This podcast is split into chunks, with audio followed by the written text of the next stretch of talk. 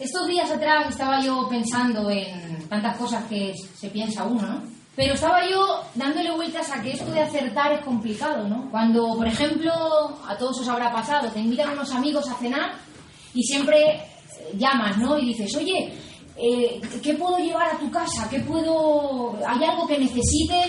Eh, obviamente, pues, si hay algo que la persona o la familia necesita, yo qué sé, pues si necesita una barra de pan, pues no vas a llevar, no sé, una lata de sardinas, ¿no? Siempre nos gusta llevar o acertar con eso que pues, quizá puede ayudar en ese momento. O, por ejemplo, si tenemos que hacer algún, algún trámite, alguna gestión, algún papel, ¿no? Pues tendremos que llevar la documentación necesaria, lo que tengamos que hacer. O por ejemplo, si nos vamos a, de viaje, vamos al aeropuerto y vamos a viajar a otro, a otro país, no nos podemos ir sin el, sin el pasaporte, ¿no? Si nos vamos sin el pasaporte, pues seguramente nos van a decir, pues no puede usted viajar. Entonces siempre nos gusta acertar y presentarnos a donde vayamos con lo correcto, con lo que como si fuera la guinda del pastel. Otro ejemplo muy curioso es cuando, por ejemplo, vamos a, pedir pues, un, un, préstamo al banco. Vamos al banco y le decimos, mire usted, necesito 180.000 euros para comprar una casa, o 20.000 o 30.000, bueno, por 20.000 hay pocas casas, pero lo que necesitemos para lo que sea, un préstamo. Pero no tengo ni nóminas, ni contrato de trabajo, no tengo nada que presentarle, no tengo ningún documento. Pues si no haya gracia delante del Señor, yo te digo que no te da el préstamo el del banco. Entonces, si vamos al banco a pedir un préstamo, tendremos que llevar la documentación, el contrato, todas las cosas que vayamos a necesitar. Si nos presentamos ante el rey de España para intentar tener una reunión con él y hablar de la situación de nuestro país. Como no tengamos poder político y económico, nos dirá, ¿tú, quién eres? ¿De quién dices que no te conozco? Entonces, siempre nos gusta acertar, siempre nos gusta presentarnos en los sitios, ante las personas, con eso, con eso que necesitan o con, o con aquello que creemos que vamos a, a conseguir el objetivo, ¿no? Pero la pregunta de esta mañana es, ante el Señor, ¿con qué nos presentamos? Ante el Señor, ¿con qué me presentaré yo? Ante el Señor, ¿con qué te presentarás tú? Y perdonadme si os hago buscar muchos textos, eh, pero eh, la palabra que el Señor me ha dado, así que vamos a por ella. Eh, el primer texto, que es el, texto guía, digamos, es Miqueas 6, del 6 al 8. Dice la palabra del Señor. ¿Con qué me presentaré ante el Señor y adoraré al Dios Altísimo? Me presentaré ante él con holocaustos, con becerros de un año. ¿Se agradará el Señor de millares de carneros o de diez mil arroyos de aceite? ¿Daré mi primogénito por mi rebelión, el fruto de mis entrañas por el pecado de mi alma? Oh hombre, Él te ha declarado lo que es bueno. ¿Y qué pide el Señor de ti? Solamente hacer justicia, amar misericordia y humillarte ante tu Dios. Humillarnos ante el Señor. Esto de humillarnos es algo, es algo que nos cuesta, ¿verdad? Es algo que cuando estamos en oración con el Señor siempre le decimos, Señor, te pido por esto, por aquello, tal. Pero eso de humillarnos, que el Señor doblegue nuestro ego, que el Señor doblegue nuestro orgullo, y como cuando cogemos el trapo de la cocina, por poner un ejemplo, y estamos recogiendo toda el agua porque se ha derramado algo, y cogemos y lo estrujamos así, cae toda el agua y chorrea. Cuando Dios toca nuestra, nuestro ego, nuestra humildad, nuestra fortaleza, nuestro espíritu altivo, y, me, y, lo dice la palabra, ¿con qué me presentaré ante el Señor? ¿Con qué nos presentaremos ante el Señor? ¿Con holocaustos? ¿Con sacrificios? ¿Con becerros de un año? ¿Daremos nuestro primogénito? Es decir, haremos un sobreesfuerzo humano por intentar comprar a Dios para que así Dios esté contento con nosotros. Es decir, aquí lo que eh, Miqueas 6.6 nos dice es, ¿con qué me presentaré ante el Señor? ¿Cómo tendré yo contento al Señor?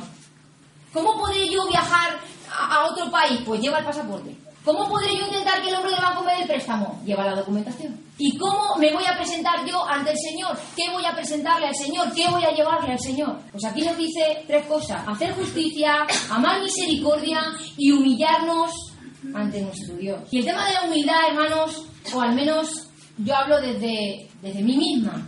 Es algo que nos cuesta, o es algo que a mí en persona, de, manera personal cuesta. Cuando el Señor una y otra vez y a través de Pablo nos dice, revestidos de toda humildad, no, no te consideres tú superior al otro, sino que considera al que tienes a tu izquierda y al que tienes a tu derecha como superior a ti mismo. Es decir, doblégate, humíllate, pasa por el aro.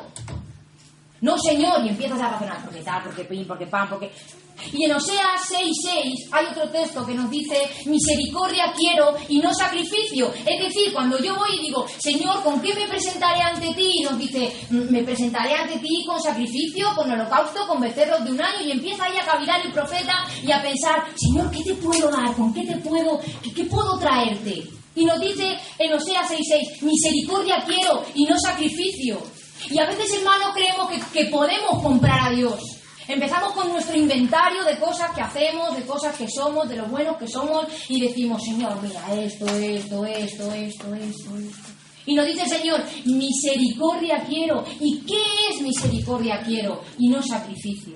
Vamos a leer en Lucas 18. Y vamos a ver en este texto de Lucas 18, Evangelio de Lucas, capítulo 18, los versículos del 9 al 14. Y aquí tenemos dos hombres que nos hablan de esto que estamos en esta mañana exponiendo. Nos hablan de dos hombres, eh, eh, de- nos habla de un publicano y nos habla de un fariseo. Nos habla de la actitud que tiene el fariseo y de la actitud que tiene el publicano. Y lo vamos a leer para que podamos entender mucho mejor. Lucas 18, 9 dice, a unos que confiaban en sí mismos como justos y menospreciaban a los otros, dijo también esta parábola. Dos hombres subieron al templo a orar. Uno era fariseo y el otro publicano. Y el, fariseo, puesto en pie, oraba consigo mismo de esta manera, Dios, te doy gracias porque no soy como los otros hombres, ladrones, injustos, adúlteros, ni aun como este publicano. Ayuno dos veces a la semana. Doy diezmos de todo lo que gano. Mas el publicano, estando lejos, no quería ni aun alzar los ojos al cielo, sino que se golpeaba el pecho diciendo, Dios, sé propicio a mí, pecador. Os digo que éste descendió a su casa justificado antes que el otro, porque cualquiera que se enaltece será humillado, y el que se humilla será enaltecido. Fariseo era una máquina, ¿eh? Está intentando comprar al Señor, está intentando decirle, Señor, que se te ha olvidado, que es que ayuno dos veces a la semana. Es que de todo lo que diezmo, todo, todo lo que tengo te lo doy. Y muchas gracias, Señor, de verdad, gracias porque no soy como esos hombres ladrones, adúlteros, perversos. Ah, ni aún como ese publicano. El fariseo tenía tanto concepto de sí mismo, un tan alto concepto de sí mismo, era tanta su exaltación, que nos dice el último versículo que hemos leído, que se fue a su casa humillado. Pero luego vemos la otra cara de la moneda, vemos la actitud del publicano. Es una actitud que está completamente humillado, está con los ojos, no quería ni alzar los ojos hacia arriba y lo único que pronuncia es una frase y dice, Señor Dios, sé propicio a mí, pecador. Sé propicio a mí, sé propicio. Esta palabra nos viene del griego gilaskomai, de ahí también la palabra gilasterio, propiciatorio. Y significa cobertura o tapa o perdonar, es decir, lo que, lo que el publicano le estaba diciendo a Dios es sé propicio a mí, sé cercano a mí, tapa mis pecados, cúbrelo, porque es que sé que soy pecador. Es que lo dice, sé propicio a mí, pecador. Os digo que este defendió su casa justificado antes que el otro, porque cualquiera que se enaltece será humillado, y el que se humilla será enaltecido. Pero el fariseo estaba puesto en pie, demostrando su grandeza, demostrando lo fuerte que era, demostrando todo lo que hacía para Dios. Oraba consigo mismo diciendo gracias Señor por todo lo que soy, porque no soy como aquel. Y eh, el primer versículo que hemos leído, Lucas 18, 9 nos dice, a unos que confiaban en sí mismos como justos y menospreciaban a los otros, les refirió esta parábola. Entonces, mi pregunta en esta mañana y la pregunta que yo me he hecho cuando el Señor me dio esta palabra, porque ojo, cuando el Señor nos da una palabra, primero es para el que le da la palabra y luego para la iglesia, para edificación de la iglesia, para bendición de la iglesia del pueblo de Dios. Entonces, cuando el Señor me dio esta palabra, yo dije, Señor, ¿cuánto de fariseo o cuánto de publicano hay en mí? Y entonces el Señor ahí empezó a hablar a mi vida y empezó a mostrarme de manera personal cosas a mí. Entonces, quizá, hermanos, tenemos que pensar que esta palabra es primeramente para cada uno de nosotros. No decir, ah, claro, gracias Señor, estás hablándole al hermano Pepe, a mí no. No, no, no, no, no, no, no. No creo que no hay ningún Pepe, ¿no? Esta palabra, hermanos, es para cada uno de nosotros, porque cuando Dios da una palabra no la da para una persona en concreto, la da para su iglesia. Entonces tenemos que pararnos en oración y decir, Señor, ¿cuánto de humilde hay en mí? ¿Cuánto de fariseo hay en mí? ¿Cuánto de publicano hay en mí? Y mirad que los publicanos no eran bien vistos en, en aquel tiempo. Pero no importó, no importó lo que otros pensaran del publicano, lo que importó es lo que Dios pensaba de ese hombre, y la actitud que tenía ese hombre, y el corazón que tenía ese hombre, y lo agachado que estaba ese hombre. ¿Y qué importaba lo grande que fuera el fariseo? ¿Qué importaba lo bien que conociera la ley? ¿Qué importaba lo fuerte que fuera el fariseo? Si se fue a su casa humillado. Porque solamente mostró lo que hacía, lo que decía, lo que era, y menospreciaba a su hermano, que tenía al lado. Hermano, ¿será que estamos menospreciando al hermano? ¿Será que estamos confiando en nosotros mismos como justos y no estamos apoyando? Es una sensación o, una actitud parecida a la que nos muestra Pablo cuando nos dice Pablo en 2 de Corintios 12:5, no me gloriaré de mí mismo, sino en mis debilidades. Esta mañana en la escuela dominical se ha hablado de esa pequeñez y de esa exaltación del Señor de que cuando nos ponemos en sus manos, el grande es Él, el poderoso es Él, el fuerte es Él. Intentamos hacer las cosas sí, al 100%, sí, perfectas, pero sabemos que si Él no nos ayuda y Él las hace y Él va adelante, nos tropezamos y nos caemos. Y eso es una actitud humilde, hermanos, en nuestra vida. El no creerte mejor que otro, el no creerte superior que el otro, el no decir, sí, este hermano puede que sea más que yo, porque tiene más estudios, o porque sabe más, o porque sabe muchos versículos, o porque va a muchos puertos. Pero el otro, el otro, yo soy más. No, no, hermano. Pablo nos dice, considerad al, al que tenéis a, vuestra izquierda, a vuestra derecha, al hermano, como superiores a vosotros mismos. Por eso Pablo dice, no me gloriaré de mí mismo. De mí mismo, no me voy a gloriar en nada, porque todo lo que tengo es de gracia, porque todo lo que he recibido es gratis. Todo, desde el cepillo que hay en mi casa hasta el jabón de lavar, hasta mi casa, mis hijos, mi familia, mi trabajo, mis hermanos, mi salud, todo, todo es de gracia, dad de gracia, dice la palabra. Todo. Entonces, como dice Pablo, no me voy a gloriar en nada de lo que tengo, en nada de lo que tengo, sino en qué? En mis debilidades. Ah, no, pero ¿cómo te vas a gloriar en tus debilidades? No, eso no, no nos podemos mostrar nunca jamás débiles a otros.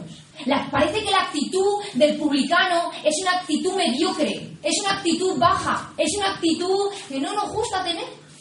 Y como no nos gusta tener, sencillamente la esquivamos. ¿Por qué? Porque decimos, hombre, no, no me voy a mostrar débil, tengo que mantenerme fuerte aquí en mis trece y aquí no me pasa nada. Y no, no, Pablo nos dice, me gloriaré en mis debilidades. ¿Y, ¿Y por qué me voy a gloriar en mis debilidades? Para que repose sobre mí el poder de Cristo, para que sea Él exaltado.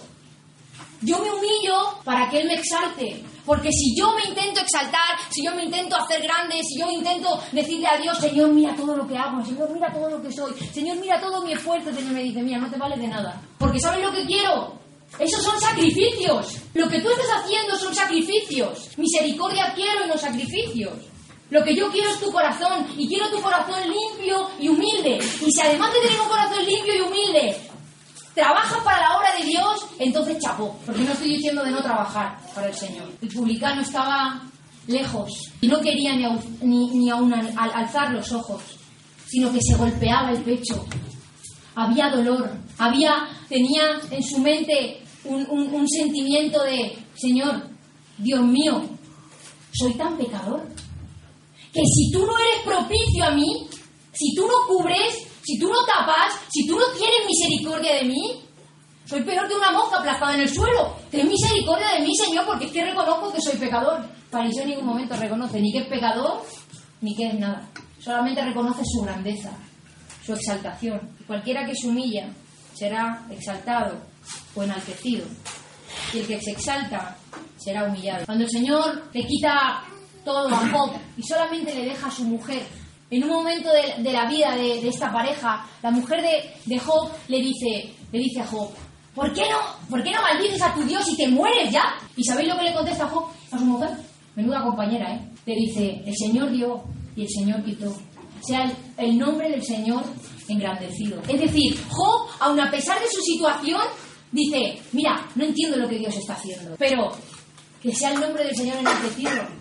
No me importa. Abraham, sal de tu tierra y de tu parentela, deja todo lo que tienes. Sí, Señor, yo haré de ti una nación grande, yo te voy a bendecir, te voy a multiplicar. Mira las estrellas, las ves, sí, Señor, pues así haré tu descendencia. Vale, Señor, camina. Y Abraham caminaba y caminaba y caminaba, y, y conforme iba caminando en obediencia, iba levantando altares al Señor. Pero en Génesis 22 vemos algo que le ocurre a Abraham. En Génesis 22 vemos a un Abraham que el Señor le dice, Abraham, y él dice, heme aquí. Y le dice, coge ahora a tu hijo, a tu único hijo, a Isaac, y ofrécemelo en holocausto en uno de los montes que yo te diré. ¿Y sabéis lo que hizo Abraham? Abraham no se puso a discutir con Dios, ¿eh? Abraham no empezó, pero Señor, ¿tú estás loco? Pero Señor, pero si, pero si es el hijo de la promesa, pero ¿cómo lo voy a sacrificar? ¿Pero cómo me estás pidiendo un impo es imposible? No puedo hacer eso. ¿Cómo, ¿Cómo me pide, Señor, eso? Pero si tú me prometiste que a través de él ibas a bendecir al pueblo, ibas a hacer de, mí una nación grande, ¿cómo, ¿cómo me pide, Señor, que lo sacrifique? Pero no le dice nada de eso a Abraham. Dice que cogió a Abraham, cogió, cogió a Abraham, cogió su asno, cogió a sus siervos y camino a la tierra de Moria. Y ni una sola palabra, hermano. De manera humilde, con la cabeza agachada, coge a Abraham y, y, y, obedece a lo que el Señor le ha pedido. No se enaltece, no empieza a decirle al Señor, Señor, pero mira esto, pero mira, yo soy un hombre que tú has escogido y, yo soy Abraham. Y no, no, no, no. Toma una actitud humilde. En esta mañana, lo único que puedo deciros es que no nos exaltemos nosotros a nosotros mismos. Como iglesia puede que estemos haciendo un millón de cosas. Puede que, está, que, estemos haciendo justicia, amando, misericordia, pero quizá lo de humillarnos ante el Señor se está quedando un poco corto, ¿no? Quizá eso de doblegar y decir, sí, me he equivocado, nos cuesta, porque toca nuestro orgullo. No nos damos cuenta. Nos cuesta reconocer que hay error en nosotros. Solo se equivoca el otro, el de fuera, el hermano, el vecino. Yo no me equivoco. Y eso es una mentira de Satanás, hermanos. Como, como humanos, como pecadores, nos equivocamos, fallamos, le fallamos a Dios. A veces tenemos conceptos equivocados de quién es Dios y de quiénes somos nosotros. Pablo también dice, miserable hombre de mí, ¿quién me librará de este cuerpo de muerte? Si quiero hacer el bien y hago el mal y, lo que no quiero hacer eso hago y estoy aquí que me estoy volviendo loco. Miserable hombre de mí, Señor, ten misericordia. Y Pablo también nos dice que para que la grandeza de las revelaciones no le exaltasen demasiado, le fue enviado un aguijón en la carne. Y dice que rogaba a Dios para que ese aguijón fuera quitado. Y no lo quitó el Señor ese aguijón de Pablo. No lo quitó. Algo había, algo había en Pablo que le hacían sentirse débil, que le hacían sentirse pequeño, que le hacían sentirse necesitado para que dijese, Señor, no me voy a gloriar en nada de mí mismo, sino en mis debilidades. Y entonces el Señor le dice, bástate mi gracia. ¿Sabes por qué, Pablo? Bástate mi gracia, porque mi poder se perfecciona en tu debilidad. Y cuando eres débil, entonces estás siendo fuerte. Cuando te haces pequeño, entonces eres grande. Cuando te humillas, entonces Él te exalta. El rey David, escogido por el Señor, cuando Samuel es enviado a ungirlo, pensamos, ¿y qué pudo ver Dios en David? ¿Acaso Dios no sabía que David iba a adulterar con Betsabé? Ah, no, al Señor se le pasó ese dato, claro. No, sí que lo sabía.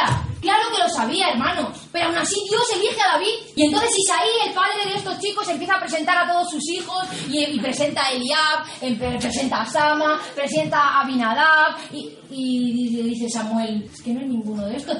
¿No tienen más hijos? Y dice Isaí, sí, bueno, tengo uno que está allí, está con las ovejas, pero... Ah, no, no, no, no, tráelo, tráelo porque... Y cuando se presenta David delante de Samuel, le dice, el Señor le dice, úngelo porque este es. Y decimos, pero ¿cómo pudo el Señor elegir a David? Si pecó con Bensabé, arranque, que le tenía que haber arrancado la cabeza pecador y haber arrancado el Salmo 51 de la Biblia. Pues ¿sabéis lo que nos dice la palabra del Señor? En Hechos 13:22, que David tenía un corazón conforme a Dios.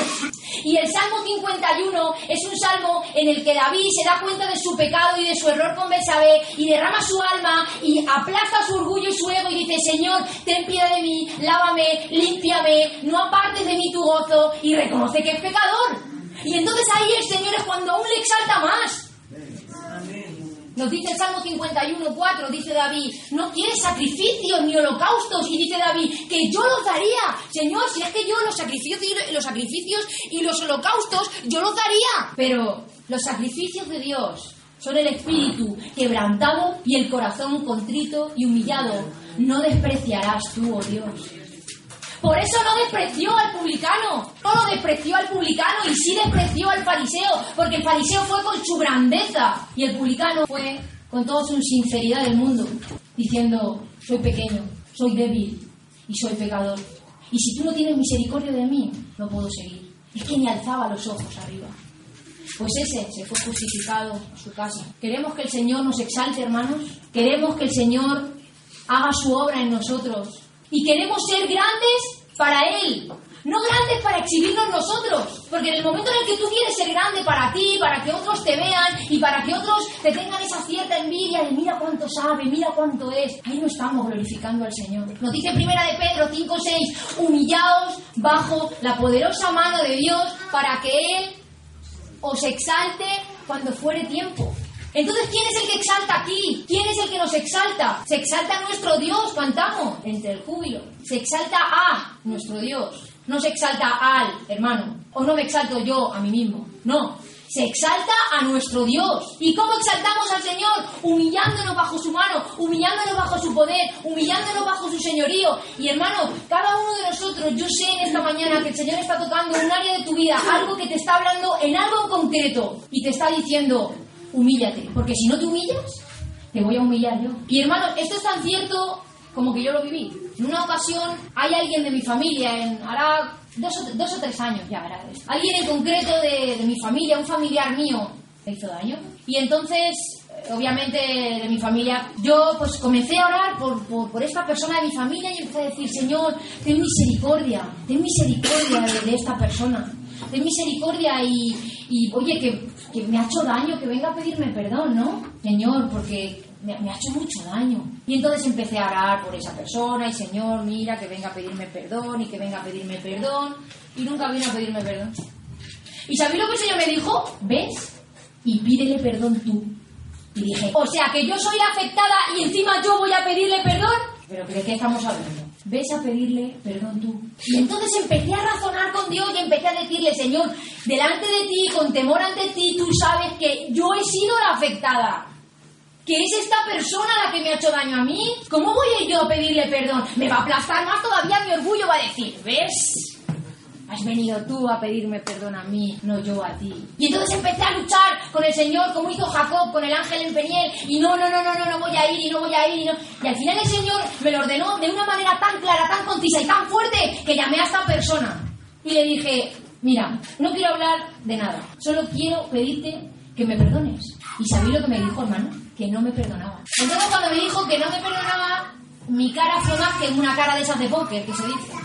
Me quedé tan humillada y tan mal que dije, Señor, no entiendo nada. O sea, encima que yo soy la afectada, encima que me han hecho a mí el daño, encima que soy yo la que va a pedirle perdón, encima no me perdona. ¿Me quieres pisar más todavía, Señor? ¿Quieres pisarme más? Y de camino a casa fui llorando y, y, esta persona no me dijo absolutamente nada más, solamente me dijo, no te perdono. Una persona cristiana, ¿eh? Por si pensabais, bueno, igual es que no tenía el Señor en su corazón. No, no, no, no, no. Una cristiana, una sierva de Dios. Y me dijo que no me perdonaba.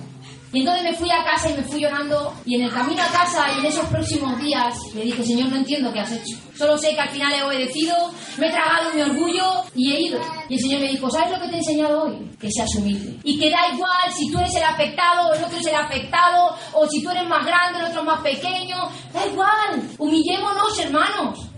Humillémonos bajo la poderosa mano de Dios y que Él sea el que nos exalte, que Él como comunidad cristiana sea el que nos haga grandes si es que tenemos que ser algo. Y quizá es la razón por la que no estamos creciendo, quizá es la razón por la que parece que no avanzamos, porque estamos intentando exaltarnos nosotros, a nosotros mismos, estamos menospreciando al otro, estamos confiando en nosotros como justos y menospreciando a nuestro hermano, a nuestra hermana. Y cuando el Señor te dice, humíllate, dice, no, es que es el otro que te tiene que te humilles tú deja al otro en paz. Si es que yo trato también con el otro igual que trato contigo. Yo trato con el fariseo, con el publicano, yo trato con David, Dios trata con la gente. Deja al otro. Humíllate tú ante el Señor y que sea el Señor el que haga lo que quiera contigo. No decimos que es nuestro Señor. Pues humillémonos, hermanos. En lo que el Señor en esta mañana te haya, te haya hablado, humillémonos bajo la poderosa mano del Señor. Que Él nos exalte cuando fuere tiempo. Como dice Romanos 12:6, unánimes entre vosotros no altivos, sino asociándoos con los humildes. No seáis sabios en vuestra propia opinión. Que como comunidad cristiana, hermanos, no hayan en nosotros tintes de superioridad, tintes de perfección, tintes de justificación delante de Dios, sino que tomemos el carácter del publicano y que arrodillados delante del Señor digamos, Señor, ten misericordia de mí y ya tratarás tú con el otro. Amén. Señor, amén.